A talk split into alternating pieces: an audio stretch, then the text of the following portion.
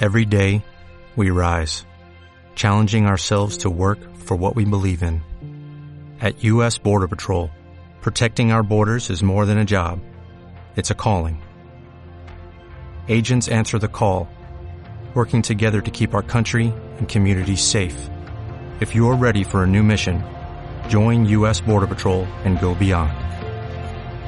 Learn more at cbp.gov/careers. ¿No te encantaría tener 100 dólares extra en tu bolsillo? Haz que un experto bilingüe de TurboTax declare tus impuestos para el 31 de marzo y obtén 100 dólares de vuelta al instante. Porque no importa cuáles hayan sido tus logros del año pasado, TurboTax hace que cuenten. Obtén 100 dólares de vuelta y tus impuestos con 100% de precisión. Solo con Intuit TurboTax. Debes declarar para el 31 de marzo. Crédito solo aplicable al costo de la presentación federal con TurboTax Full Service. Oferta sujeta a cambios o cancelación en cualquier momento. Equilibrio entre alma, mente y cuerpo. Bienvenidos a Sanamente, la cita con el bienestar. Dirige Santiago Rojas.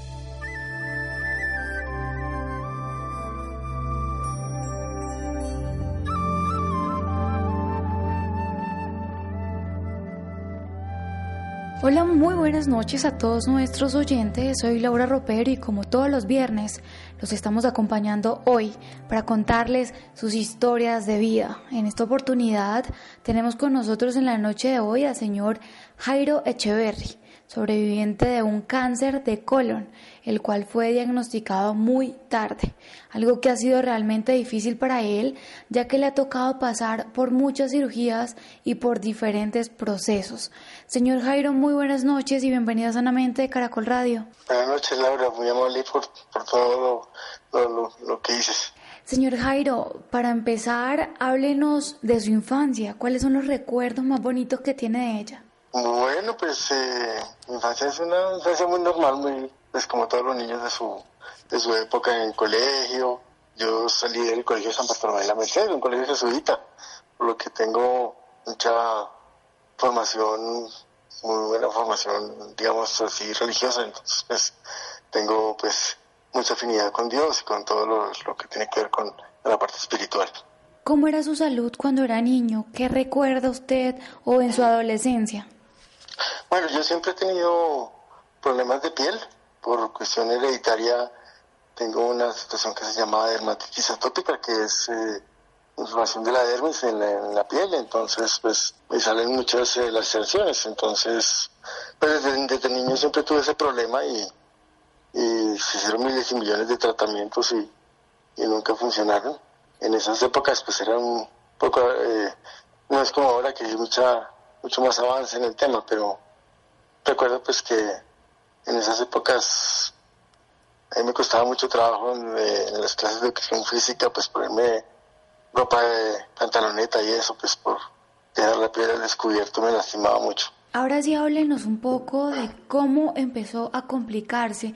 ¿Qué fue lo primero que lo hizo ir a un hospital, a una clínica que recuerde?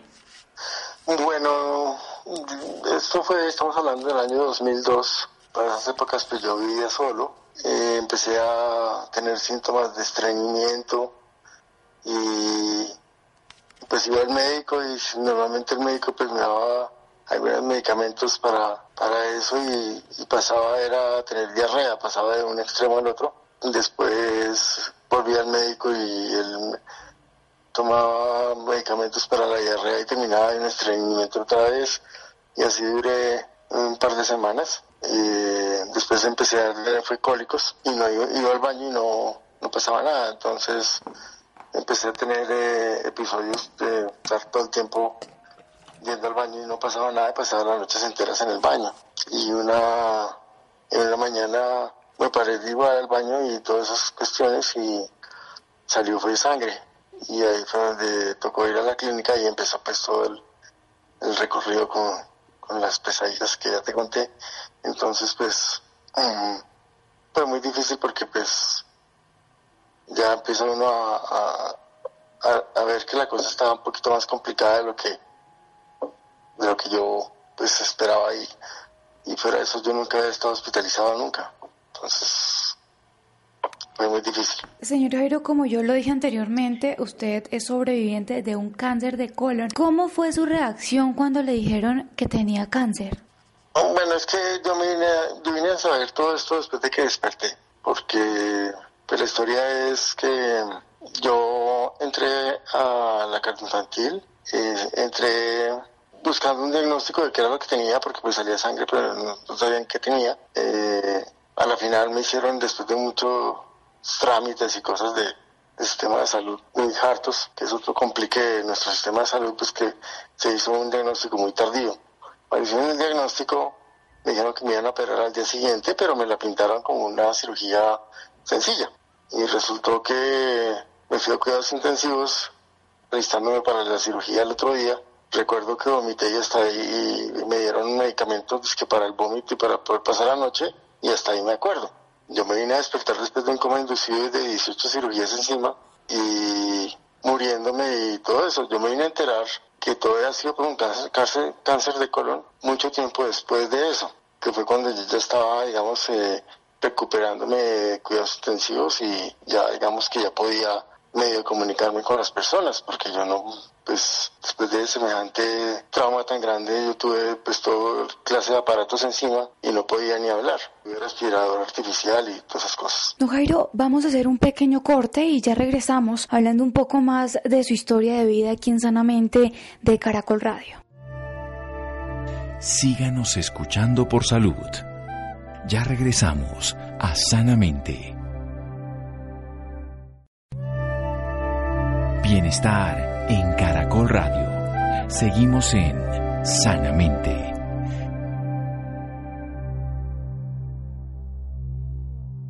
Continuamos en Sanamente de Caracol Radio hablando con el señor Jairo Echeverry sobre su historia de vida. ¿Y qué le decían los médicos cuando despertó? ¿Ellos qué le dijeron? Este es un episodio de una parte de la historia que es muy, muy trágica y triste y es de las historias que yo le digo a todos los médicos más que todo pues por lo cuento de la pandemia ahorita que todos sabemos que pues mucha gente está en cuidados intensivos eh, en coma inducido y completamente aislados que lo más duro para uno es despertarse y no tener a nadie enfrente cuando yo me desperté yo no sabía si estaba vivo o muerto yo veía todo blanco, las paredes blancas y veía un poco de aparatos que pitaban, pero yo no sabía si estaba vivo o si estaba muerto. Y no podía hablar porque pues como tenía el respirador y tenía esas cosas, eh, pues, y no podía moverme, pues para mí fue muy traumático porque pues no había nadie a quien yo le pudiera decir qué me pasó, dónde estoy, qué, en qué situación estoy o qué, o si estoy muerto, pues dónde, qué pasó. Nada, yo no tenía nadie a quien hablar y nada. Y lo más traumático fue que yo empecé a sentir un calor demasiado intenso por dentro que me quemaba y, y yo no podía ni gritar.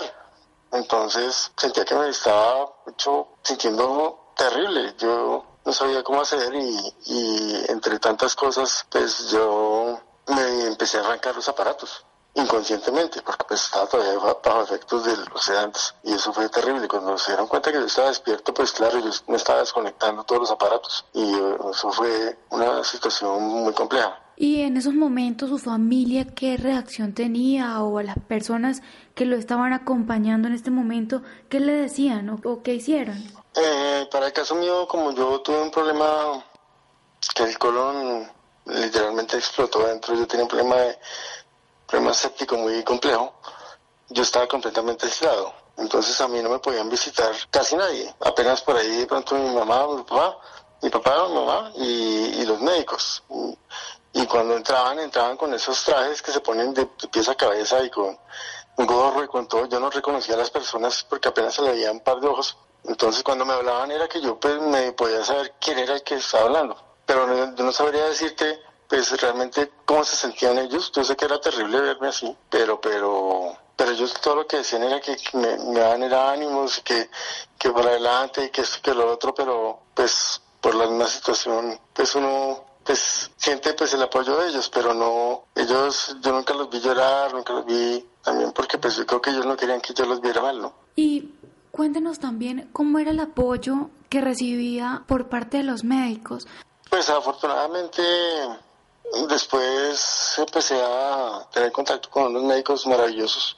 Eh, si me hace el, se puede hacer un paréntesis para agradecerles a todos ellos, porque pues la verdad cuando uno está vivo, está vivo es por ellos. O sea, ellos hacen realmente unas cosas muy maravillosas para que uno pueda volver a estar pues con su familia, con sus cosas, a veces se expone mucho su propia vida ante las cosas como ahora de la pandemia por los pacientes. Ellos son unos héroes que realmente uno admira muchísimo y después de que uno le pasa todas estas cosas les tiene todavía mucho más cariño porque uno le ve a ellos muchas cosas. Una de tantas es el calor humano porque pues todos los médicos ya de tantos años terminan siendo amigos de uno, confidentes de uno. Entonces uno le habla a ellos no solo de las cosas médicas, sino las cosas como uno las siente, como uno ve las cosas y, y ellos lo entienden mucho a uno y eso es muy gratificante porque pues a uno lo, lo impulsan más a seguir adelante, seguir luchando, seguir viviendo y seguir dando todo para pues para salir adelante. Uno se vuelve también un orgullo para ellos porque pues ellos lo ven a uno como un logro. Señor Jairo, usted nos contaba que tuvo varias cirugías. ¿Cómo fueron todos esos procesos? ¿Esas cirugías se las hicieron antes de que usted despertara o después también le hicieron varias cirugías? ¿Cómo fueron esos procesos? Bueno, fueron ambas cosas. Primero, pues como te cuento, yo entré a un coma inducido. Ahí, durante ese coma inducido fue que me hicieron las primeras 17 cirugías, en las cuales eh, eh, me hicieron un proceso que se llama abdomen abierto, porque como el colon se destrozó, eh, estuvieron, pues yo lo voy a decir muy coloquialmente porque pues no soy médico, pero lo que entiendo es que sacaron literalmente todas las tripas, las lavaban y volvían y las, las ordenaban y las ponían adentro de, pues, de uno, ¿no? Eh, a mí me quitaron en ese principio, en esas cirugías, el 80% de colon. Y eso fue, las cirugías se daban era porque pues a causa de tantas complicaciones em, yo sangraba. O sea, me hacían las cirugías y todo eso y volvían y, ponían todo, digámoslo así, y se llevaban y todo. Y yo tenía hemorragias internas otra vez y tenía que volver a abrir, volver a mirar, volver a hacer todo, volver a sacar todo, volver a mirar, lavar otra vez todo y hacer la cirugía y volver otra vez como armarme otra vez pues todo en su puesto. Entonces, pues obviamente yo perdí mucha sangre. Yo acabé con el banco de sangre de la carga infantil. Y eso fue terrible porque pues yo cuando estuve técnicamente muerto, estuve muerto fue por porque perdí la sangre, perdí, estuve eh, pues, sin sangre, entonces entraba en paros cardíacos era por, porque no tenía mm, sangre en el, cuerpo. Y pues me ponían hacer transfusiones y todo eso y, y lograron revivirme y volví ahí y seguía eh, con vida, pero, pero fue por pérdida de sangre casi todas las veces.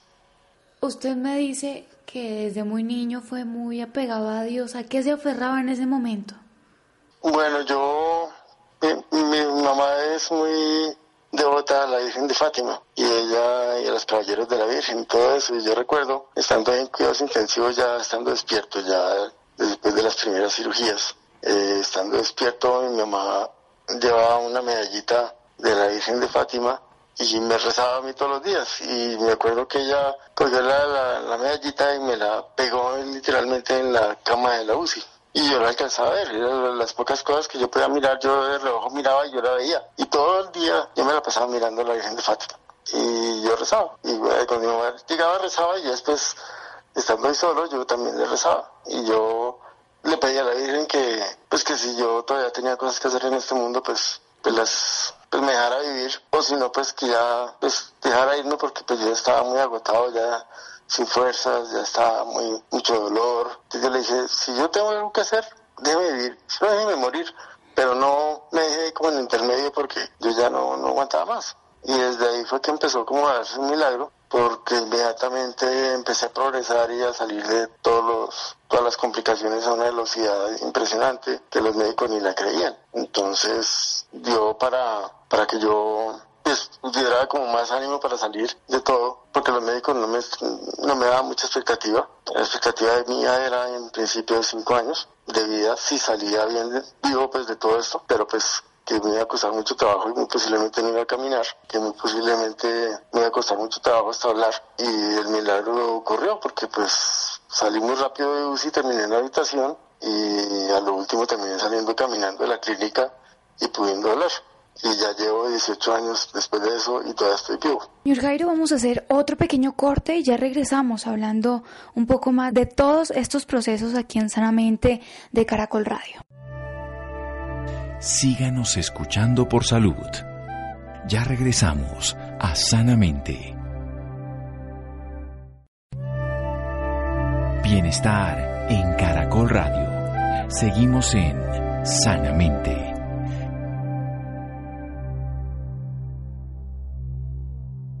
Continuamos en Sanamente Caracol Radio hablando con el señor Jairo Echeverry sobre su historia de vida y sobre todos los procedimientos por los que tuvo que pasar. ¿En algún momento pensó que no podía más? Claro, pues la verdad, la verdad, y yo te confieso, durante todos estos años muchas veces han pasado que me he sentido agotado y ya como sin alientos. mí, yo he tenido varias recaídas después de esto porque ha sido todo un proceso muy difícil y muchas veces uno se siente ya sin ánimos de seguir y porque ya no tiene fuerzas, porque ya... Pero la vida le va mostrando a uno que, que a veces las cosas siguen y uno tiene que seguir ahí sí o sí.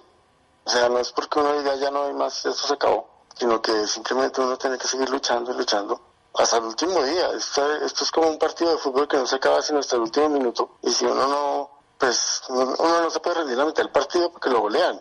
Entonces uno tiene que seguir hasta que, hasta que se acabe. Y esto entonces uno pues sigue, sigue adelante siempre y vuelve y recupera fuerzas y vuelve y sigue para adelante. Eso sí ha sido como una montaña rusa que a veces uno está bien, a veces uno tiene recaídas, vuelve y empieza como a, recuperarse y vuelve y toma fuerzas y vuelve otra vez para arriba y después vuelve otra vez para abajo y así se la pasa uno. Pero el truco está en, en que uno sabe que vuelve a echar para arriba en algún momento. Esto, esto no es simplemente que uno va cayendo va cayendo y y ya ahí, no, uno no puede volver a subir, uno puede volver a recuperarse, pero depende de uno, de uno mismo. ¿Y qué, y qué le hace, qué es lo que más le hace eh, a usted luchar por su vida? ¿Qué es lo que más le da ánimo? La fe, creer en Dios, creer en los milagros que han pasado y, creer en algo muy personal que me pasó ya un poco tiempo después, que es... Eh, muchos dirán que, que, estoy loco y muchos dirán que, que hasta se burlarán muchos, pero yo tuve un sueño y lo tuve con Jesús. Y el sueño Jesús me decía, todo va a estar bien. Y me cogía de la mano. Y cada vez que yo me siento mal, cada vez que yo me siento que, que, que algo grave me está pasando y que de pronto hasta aquí llegamos y que no sé qué, yo siempre pienso en eso. Y digo, si Jesús dijo que todo va a estar bien, es porque todo va a estar bien. Y me aferro a eso y creo en eso y creo en Jesús y en Dios y y siempre las cosas vuelven y, toman su camino. Y ahí voy. Y yo creo que eso es la fe. Totalmente. Totalmente. Hay mucha gente que cree, que no cree, que les ha pasado cosas como la que, las que le pasó a usted, pero pues eso está siempre en uno y en, en nuestros corazones. Sí, no, no importa lo que tú creas, porque puede, yo soy católico y todo, habrá gente que será musulmana, hay gente que será judía, lo que sea, crean en lo que crean, crean en lo que, la religión que sea, eh, eh, digamos que es la fe lo que los mueve, o sea, la fe en la religión en la que estén. Don Jairo, ¿cómo está usted en estos momentos? ¿Cómo es su vida en estos momentos? ¿Cómo toma las cosas?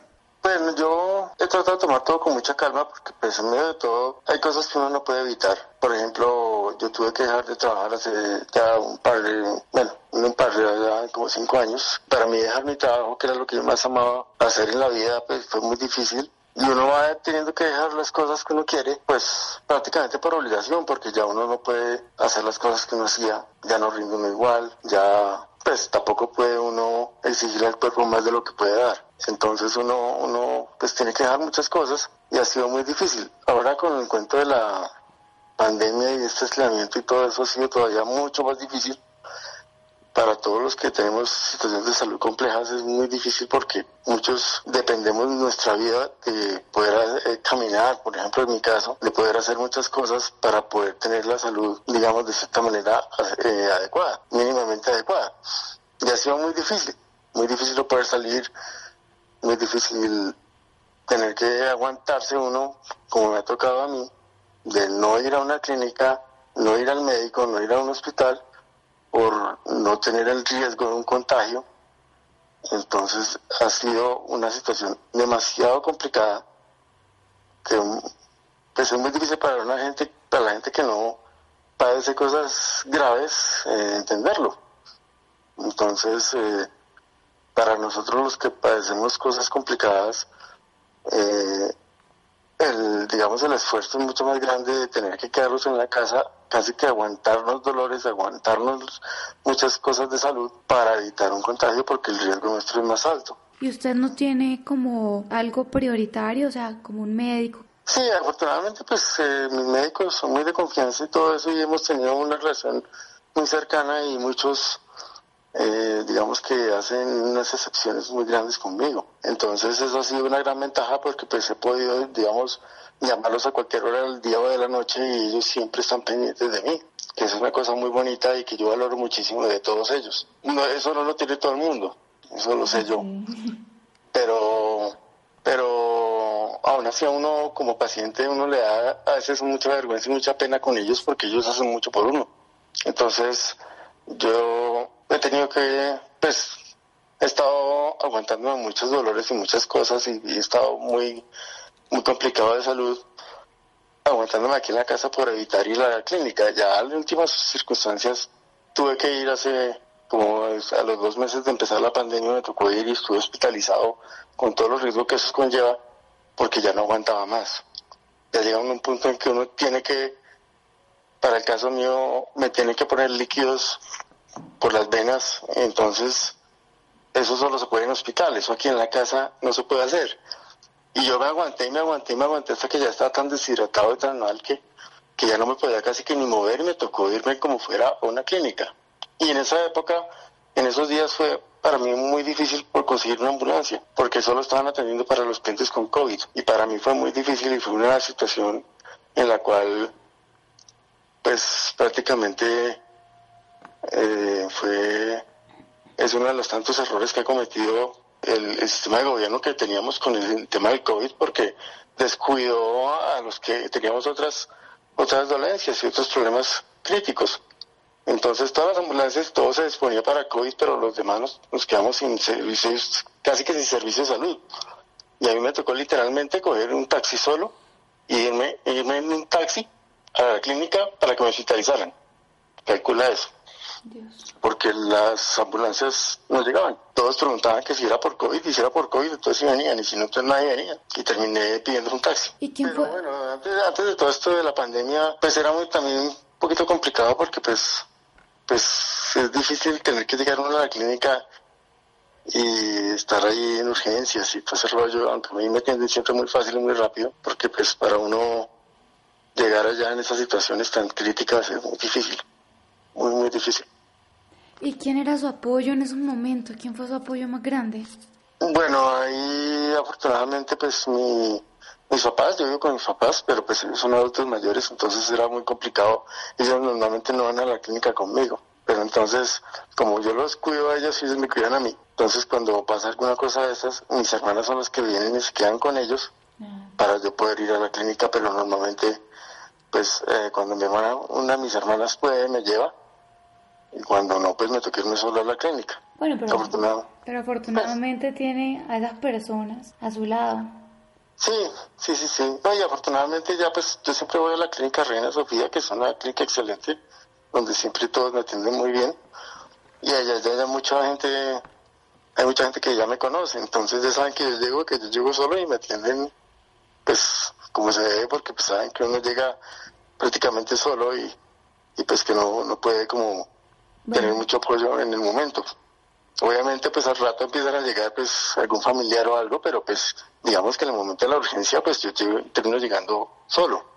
Entonces a mí ya me atienden y ya muchos me conocen y, y saben pues que todos mis médicos son de allá y pues yo normalmente cuando voy para allá me comunico con mis médicos y ellos ya van avisando ya que yo voy llegando. Entonces pues, pues ha sido un apoyo muy grande, muy muy grande. Don Jairo, ¿qué le dice usted a todas las personas que nos están escuchando en este momento y están luchando por su vida? Que sigan adelante, que no desfallezcan, que, que todos tenemos la fuerza para poder seguir adelante y, y como decía hace un rato, eso no se acaba sino hasta el último momento. Entonces, que nunca desfallezcan, que nunca sean propensivos porque el, el pitazo no ha sonado. El pitazo no ha sonado mientras no suene hay que seguir para adelante con lo que se tenga. Entonces hay que seguir y seguir y seguir y seguir. Es difícil, yo sé, porque tengo pues eh, todos los argumentos para decirlo. Es difícil seguir, pero hay que seguir. Hay que seguir porque si uno no sigue, nadie va a seguir por uno. Aquí uno tiene que ponerlo todo. Bueno, y ya para finalizar también, regálenos un consejo de vida a todas las personas que lo están escuchando en este momento y también a los médicos. Bueno, primero que todas las personas que, que, me escuchan, que a veces eh, sienten alguna dolencia mm, y pues diría yo, eh, sin, sin ofender, ¿no? Que es una tontería, una pendejada, que piensan en que, que, lo que tienen realmente no es nada comparado con lo de otras personas. Aún para mí, yo he visto casos peores que el mío, he sabido de personas peor que yo, que les ha ido mucho más mal y, y admiro mucho la fuerza que tienen para soportar el dolor, soportar la enfermedad, pues soportar todas las cosas que les pasan y seguir adelante. Muchas personas le dan un dolor de cabeza o me una mano y ya con eso ya se tiran a la cama como si fuera una cuestión muy complicada.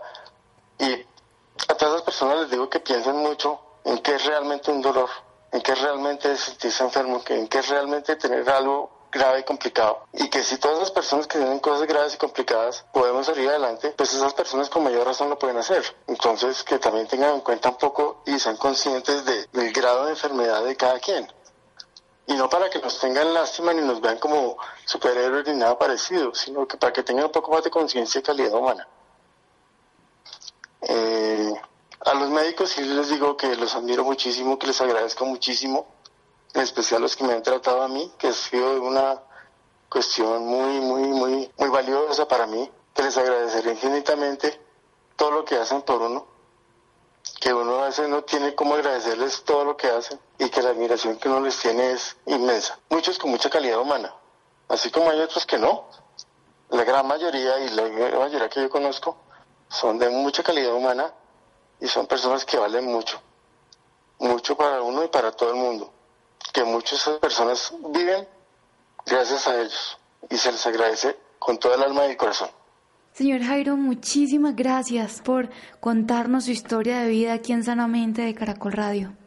Gracias, Laura, y, y pues ya sabes, cualquier cosa, pues aquí estamos para lo que necesites y para todo el que quiera escuchar eh, pues una voz de aliento o algo, pues aquí estoy siempre dispuesto. Vamos a hacer otro pequeño corte y ya regresamos hablando con Rolando, quien tuvo la oportunidad de hablar con un médico sobre el cáncer de colon. Síganos escuchando por salud. Ya regresamos a Sanamente. Bienestar en Caracol Radio. Seguimos en Sanamente.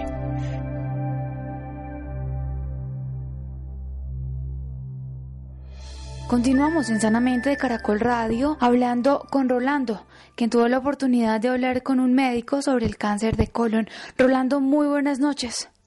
Buenas noches Laura y también para todas las personas que nos escuchan a esta hora en Sanamente. El cáncer de colon es el tercer tipo de cáncer más común en todo el mundo y la segunda causa principal de muertes relacionadas con cáncer, con cáncer entre hombres y mujeres. Durante estos días de confinamiento es necesario insistir en una alimentación saludable, le puede ayudar a disminuir el riesgo de cáncer de colon. Una dieta basada en plantas con una variedad de frutas, verduras, legumbres y granos enteros puede reducir el riesgo y también es importante conocer sobre la patología de esta enfermedad en el país para así educar sobre factores de riesgo, signos de alarma y detección temprana. Para hablarnos más del tema nos acompaña el doctor Héctor Pozo, asesor médico para el área de oncología de Bayer. Doctor Héctor, buenas noches y bienvenido a Sanamente. Buenas noches, muchas gracias por la invitación. Doctor, primero que todo cuéntenos por qué surge el cáncer de colon.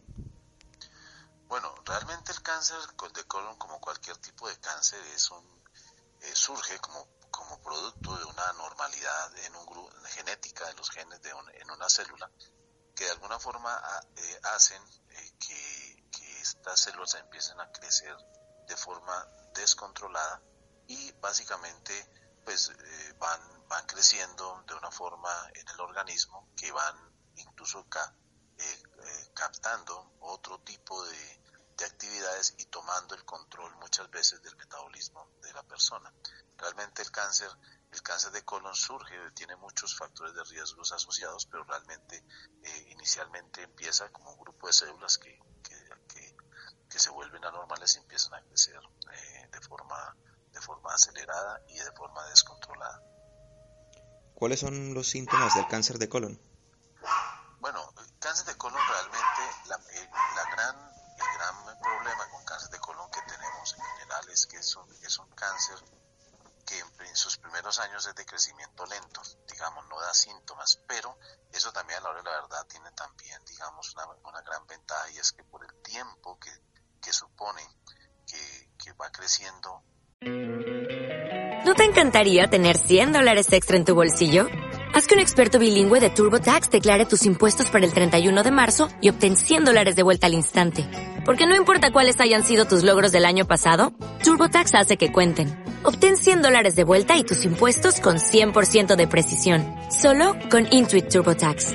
Debes declarar para el 31 de marzo. Crédito solo aplicable al costo de la presentación federal con TurboTax Full Service. Oferta sujeta a cambios o cancelación en cualquier momento.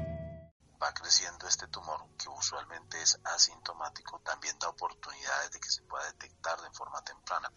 Pero usualmente, digamos, los síntomas o signos que, usualmente se han asociado con presencia de cáncer de colon, de colon rectal, pues básicamente tienen que ver con cambio en los patrones de frecuencia, volumen del, del del hábito intestinal, con, digamos, con, con, aspectos también como pérdida de peso. ¿sí?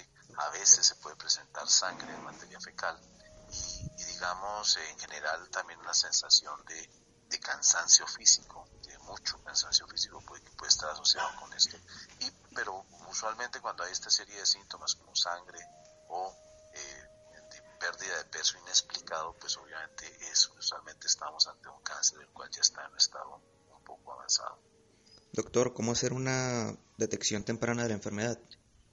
Digamos que hay muchas formas, hay, hay varias formas de hacer detección temprana de la enfermedad. Es decir, no se, realmente como es asintomático, uno no puede decir aquí lo puedo hacer a través de síntomas, toca hacer alguna serie de pruebas para que estas, digamos, puedan detectar de una forma muy temprana el cáncer de colon de tal forma que sea aún tratable y ojalá controlable y en lo posible curable. Eh, usualmente, es decir, siempre hay, pero digamos en general en el mundo se recomienda que después de los 45 o 50 años empiecen a hacer, digamos, una serie de actividades para detectar este tipo de cáncer. Hay muchas, no importa cuál escoja, pero de alguna forma eh, lo importante es que inicie tempranamente a partir de los 45, 50 años, como digo. O sea, lo primero, lo primero tal vez es la, es la hay test que detectan sangre oculta en heces, básicamente. Y esto, eh, digamos, puede, puede, puede ayudar. Eso se puede hacer de forma anual. Es un test que lo hacen en cualquier parte, a partir de los 45 años. O se puede hacer una colonoscopia, que es un, es un examen un poco más, eh, eh, digamos, requiere sedación, de hecho, y requiere también que lo haga un especialista, pero eso, eso se puede hacer cada 10 años a partir de los 45 o 50 años. Por las otras son rectosigmoidoscopias de flexibles que se pueden hacer cada 5 años a partir de esa edad, o si no, lo que, eh, lo que se llaman como colonoscopia virtual cada 5 años, que, no, que es básicamente un examen radiológico, un TAC, que se hace para mirar eh, básicamente cuál, cómo, está, cómo está el colon eh, desde ese momento y empezar a vigilar si hay cambios en la anatomía de, este, de las personas. Doctor, hace un rato nos hablaba sobre los factores de riesgo. Cuéntenos un poco más sobre estos. Bueno, realmente los factores de riesgo se dividen en varios. Las, tal vez el primero, digamos, hay una serie de factores de tipo familiar o genético y hay otros relacionados con el medio ambiente. Posiblemente los factores genéticos lo que a uno lo alarman o lo pueden llevar a que empiece más tempranamente, digamos, los, los, eh, los exámenes. Y obviamente este tipo de casos no son modificables ahí hay muchas, digamos, el hecho de tener antecedentes de pólipos en la familia, de haber tenido alrededor de los 40 años o un poco en, ese, en alrededor de esa edad, familiares con cáncer de colon, particularmente hace que uno, uno se alarme y tiene que empezar a hacer más tempranamente. Pero hay otros particularmente que se pueden mejorar y creo que los mencionaste al principio, que son, digamos, eh, bueno, hay uno importante y es que, digamos, eh, hay un estado o estado, cualquier estado inflamatorio eh, del colon es básicamente muy importante que eh, se esté vigilando porque estos, estos estados inflamatorios, ya sea enfermedad de Crohn o, o enfermedad inflamatoria intestinal en general, pueden aumentar el riesgo de cáncer de colon en quien las padece. Lo otro es que hay, digamos, los, los que yo mencionaba sobre los factores de comportamiento, que pues uno puede ser, lo primero posiblemente la, la, ingesta, la poca ingesta de frutas y verduras parece que está asociado con ese riesgo. La disminución en el consumo de fibra de origen vegetal, básicamente viene con los vegetales, y el aumento en el consumo de grasa de tipo animal o carnes procesadas realmente, están asociados con un aumento en el, en el, en el riesgo para este tipo de cáncer. Y tal vez, el, tal vez la falta de ejercicio, o sea, de hecho, las personas que hacen ejercicio físico regular, particularmente tienen una disminución de su riesgo, o sea, no hacerlo aumenta, aumenta de alguna forma ese riesgo para cáncer de colon. Hay, digamos, una, una, una triada, una, una serie de enfermedades que están asociados realmente con, con ese aumento en ese riesgo que son la diabetes, el sobrepeso y la obesidad, que realmente pues están, eh, los diabéticos tipo 2 tienen generalmente más riesgo de presentar cáncer de colon, lo mismo que aquellos que tienen sobrepeso después de, tener un índice de masa corporal por encima de 27 o 28. Y obviamente la obesidad claramente está asociada con él. Y también el consumo de alcohol, lo mismo que el hábito del tabaco, el tabaquismo, están asociados también con un aumento en, este, en el riesgo de este tipo de cáncer. Doctor, ¿cómo tratar el cáncer de colon? Realmente, realmente si se detecta tempranamente el cáncer de colon puede ser, puede ser controlable y, creo yo que hasta puede ser curable. Eh, digamos, eh, las primeras opciones son quirúrgicas usualmente, la cirugía tiene usualmente intención curativa y esto, digamos, el hecho de tener, de poder, eh, de poderlo detectar tempranamente en estadios muy tempranos permiten hacer, digamos, cirugías que dependiendo del estado pues van a ser un poco más, más más complejas, pero que al final son, son, son, cirugías que tienen intención curativa. Luego, cuando ya está en etapa avanzada, una de las cosas, digamos que en eso hemos, hemos, hemos tenido grandes avances en oncología. Hace posiblemente 20 años, una una persona que se diagnosticaba con cáncer avanzado de colon o colon recto, usualmente no tenía una supervivencia más allá de los 8 o 12 meses. Hoy en día estos pacientes pueden tener incluso seis o siete años de supervivencia, incluso con cáncer de tipo metastásico. Y esto se debe a que ha habido, digamos, un gran, un gran progreso en los últimos años este, en el tratamiento de estos tipos de cáncer, que básicamente empiezan con quimioterapia, hoy en día también están, digamos, está, se, parece que la inmuno, inmunooncología va a jugar un papel muy importante en el, en el mejoramiento de la supervivencia y luego vienen terapias de tipo dirigido que pueden ir incluso eh, eh, en segunda o tercera línea y de acuerdo al cierto perfil genético que se le haga a estos tumores se pueden dirigir mucho mejor los tratamientos aumentando obviamente la eficacia y como digo la supervivencia en estos pacientes. En eso es este uno de los tipos de cáncer que posiblemente hemos mejorado en los últimos 20, años en el, en el mundo. Doctor, ¿cuál es el panorama de Colombia con pacientes que padecen esta enfermedad? realmente tenemos una, nosotros tenemos un, bien social bien grande que es nuestro sistema de salud. creo que, eh, creo que independientemente de, fallas que pueda tener usualmente muchas personas pueden acceder, o sea, la gran mayoría de las personas pueden acceder a tratamiento, no usualmente no en el mismo orden o, en el mismo tipo de tecnología, pero sí a un tratamiento para cáncer de colon que van obviamente de las funciones quirúrgicas hasta básicamente quimio y como digo quimioterapia y las y las y las terapias dirigidas eso. Creo que digamos en ese sentido eh, básicamente la, la, nosotros tenemos un poco menor supervivencia particularmente porque se están haciendo diagnósticos en, etapas muy muy muy tardías.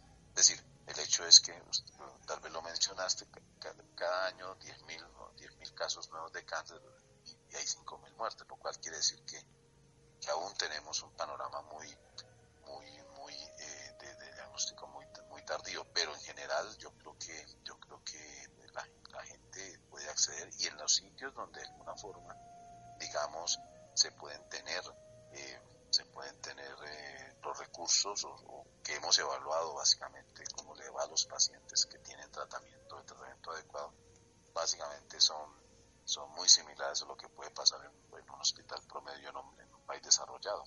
Pero eh, le pongo de ejemplo en ese sentido el hospital militar, el cual tiene cifras de esto muy claras, y, el, incluso el Instituto de Cancerología, y pueden ser básicamente muy similares a, a otras partes del mundo.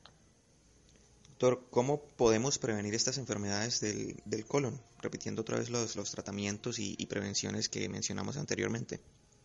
Pues mire, la, la, prevención tiene que ver básicamente con el cambio de ciertos, de ciertos hábitos de vida. Yo creo que el mantener una dieta sana, como lo mencionaste al principio del programa, de esta nota, eh, basada, basada o, con mucha base en consumo de frutas y verduras. Eh, y aparte de eso, mantener el peso, hacer ejercicio regular y evitar alcohol y tabaco. Yo creo que estos son básicamente, digamos, aspectos que pueden ayudar a prevenir este, este tipo de cáncer. Y obviamente, una vez, una vez eh, empezar, empezará muy tempranamente, a partir de los 45 o 50 años, hacerse pruebas de detección más tempranamente si hay antecedentes familiares y obviamente hacer los tratamientos, eh, digamos, según el estadio y, van, van, según el estadio de avance de la enfermedad, van seguramente a, hacer, pueden ayudar a contener este problema que, como bien lo dices, es el tercer cáncer en hombres, es el segundo en mujeres, es el tercer cáncer en total en Colombia y básicamente hay más de 20.000 personas en Colombia conllevando o digamos llevando, llevando y, luchando básicamente con su enfermedad, con cáncer de. Finalmente, doctor, ¿cuál es el mensaje para aquellas personas que pueden presentar eh, molestias en el colon eh, teniendo en cuenta esta situación de confinamiento y miedo al contagio por COVID-19? Bueno, realmente, digamos, si hay signos de alarma en general, como digo yo, sangre, materia fecal o pérdida de peso, yo creería que eh, lo más importante es que puedan consultar básicamente con su, su, EPS o con su médico, particularmente para que inicien el estudio. O sea, hoy en día yo creo que en eso, en eso como sistema de salud se ha avanzado tremendamente, se llevan a cabo los protocolos de seguridad, no hay que tener, digamos, si uno lleva bien los protocolos de seguridad, no hay que tener miedo de entrar en contacto con el, sistema o con, el hospital o con su, con su EPS, siempre y cuando obviamente mantenga, eh, mantenga los preceptos de, digamos, de contención de la enfermedad, como son el uso de, el uso de mascarillas eh, adecuadas, el lavado de manos y, particularmente todo lo que tiene que ver con distanciamiento social, que particularmente han sido los que más han, mostrado mayor eficacia en la reducción del riesgo para la COVID-19. Perfecto, doctor Héctor Pozo. Gracias por esta valiosa información y por acompañarnos esta noche en Sanamente. Muchísimas gracias Rolando y muchísimas gracias también a todos nuestros oyentes por acompañarnos una noche más aquí en Sanamente de Caracol Radio.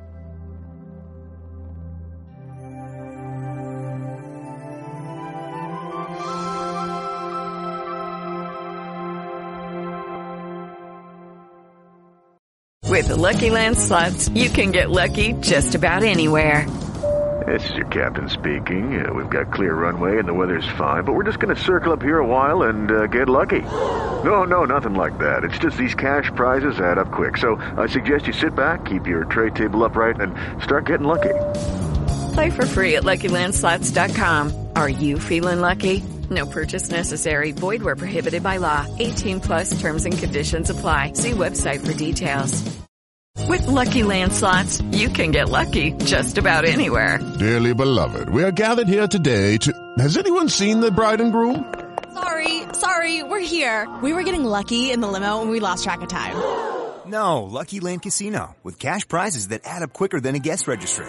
In that case, I pronounce you lucky. Play for free at LuckyLandSlots.com. Daily bonuses are waiting. No purchase necessary. Void where prohibited by law. 18 plus. Terms and conditions apply. See website for details.